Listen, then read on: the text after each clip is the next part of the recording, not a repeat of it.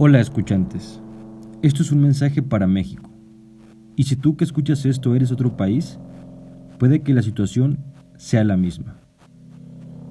Quiero expresarles, no, más bien, quiero recordarles que el día de mañana, cuando aumenten los casos de COVID-19 de manera exponencial en México y este virus se haga aún más incontrolable, recuerda muy bien que no fue el gobierno, ni los doctores ni los enfermeros, no fue la policía ni los militares, y mucho menos los hospitales. No fueron ellos los culpables de que esto se saliera aún más de nuestras manos. Fueron aquellos mexicanos que se creen muy chingones y no les importa el bienestar de los demás. Aquellos mexicanos quienes creen que seguir indicaciones de salubridad es rendirse ante el gobierno.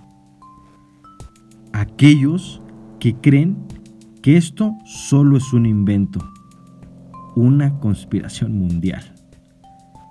A ellos quiero aclararles que definitivamente no nos va a matar un virus, nos va a matar la ignorancia. También quiero dirigirme a esas personas que entraron en pánico, que hasta cierto punto me parece entendible aunque no lo comparta.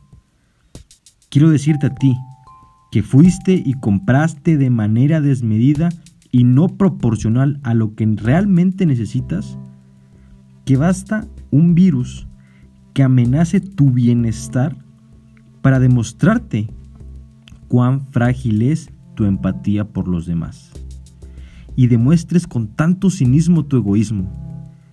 Quiero decirte que tú también estás aportando tu granito de arena para que esto se torne cada vez peor.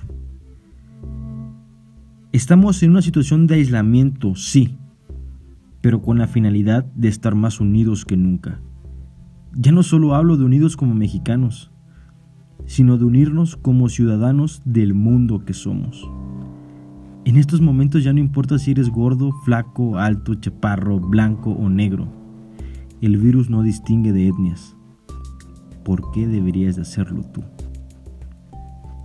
A mí me enseñaron que los consejos siempre son bienvenidos, sin importar de quiénes sean. Yo te quiero dar un consejo. Fácil.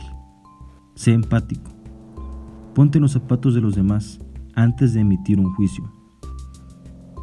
Si tú tienes la oportunidad de quedarte en casa y solventar tus gastos por este tiempo de cuarentena, desde el fondo de mi corazón te quiero decir que me alegro mucho por ti y tu familia. Pero también recuerda que hay quienes si no trabajan un día, no comen el día siguiente. Te pido que no juzgues a estas personas que van a sus trabajos.